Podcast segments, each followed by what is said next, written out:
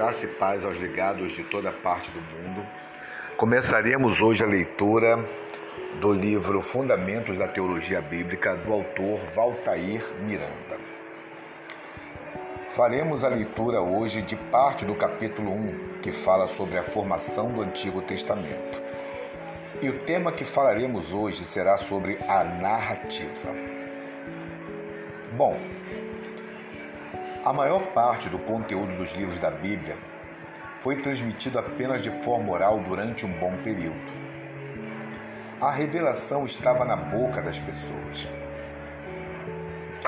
Durante muito tempo, o meio mais popular de transmissão era a narrativa.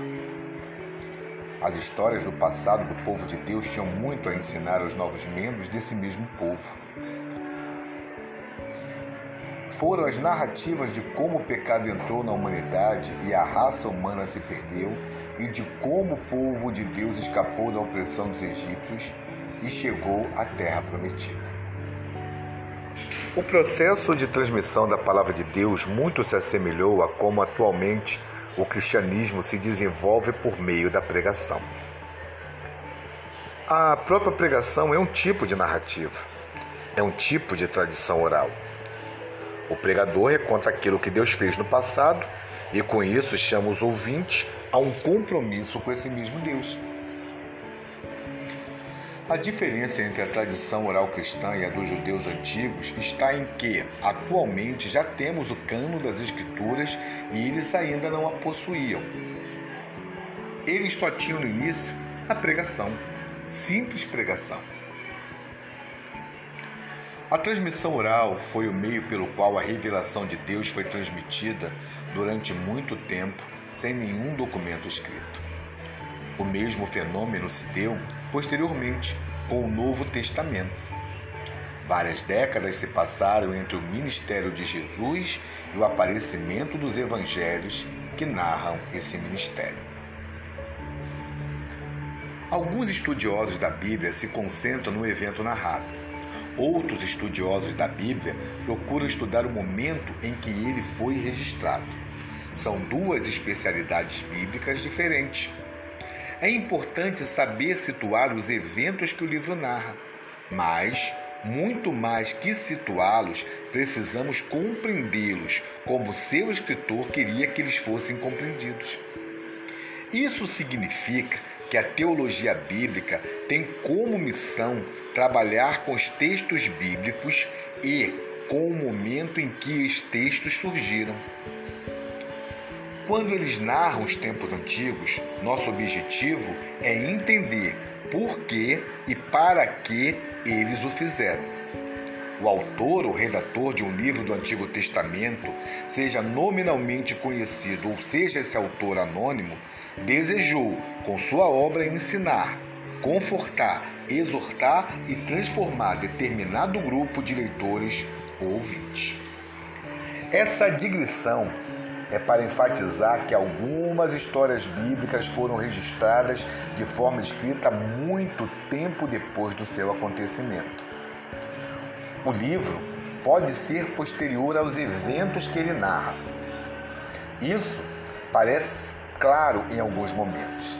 Afinal, o autor de crônicas não estava lá para acompanhar a construção do templo, mas nem sempre o leitor percebe a diferença entre o tempo do texto e o tempo do evento. Se o objetivo é estudar a teologia bíblica, o sensato neste caso é dar prioridade ao momento em que o livro nasceu e não ao momento em que o evento ocorreu.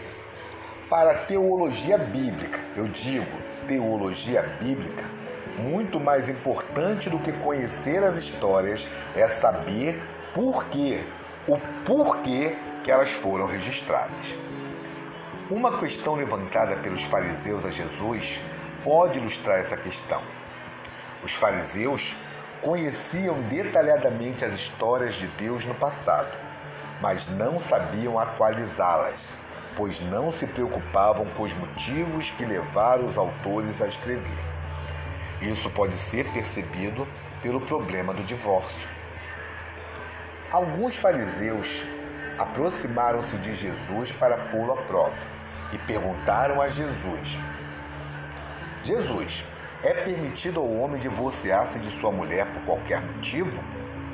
Jesus então respondeu: Vocês não leram que no princípio o Criador os fez homem e mulher?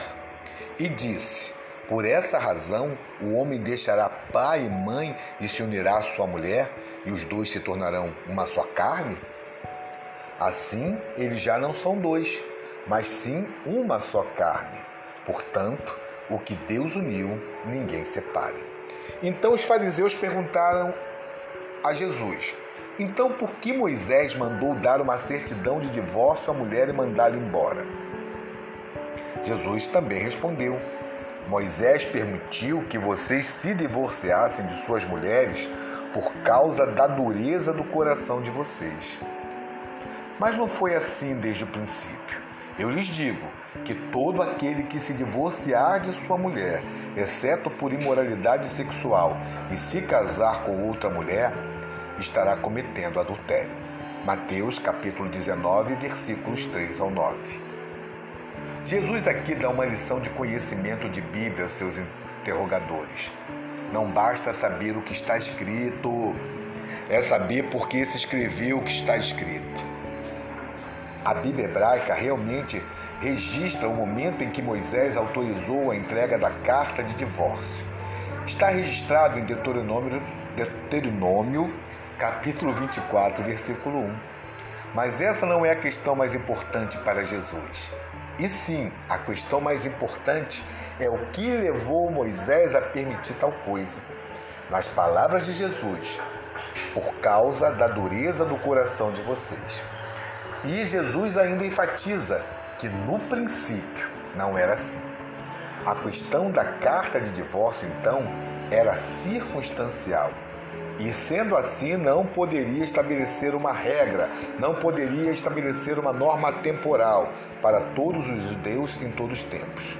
Por isso, a conclusão de Jesus é: quem repudiar sua mulher e casar com outra mulher comete adultério. A exceção ficou por conta de quê? Na imoralidade sexual ou então das relações sexuais ilícitas. Então, tenhamos essa questão em mente no momento em que lermos a narrativa da Bíblia. Isso nos ajudará a perceber a relação entre o evento registrado e o que o autor desejou fazer com seu registro. Muito obrigado pela atenção de todos.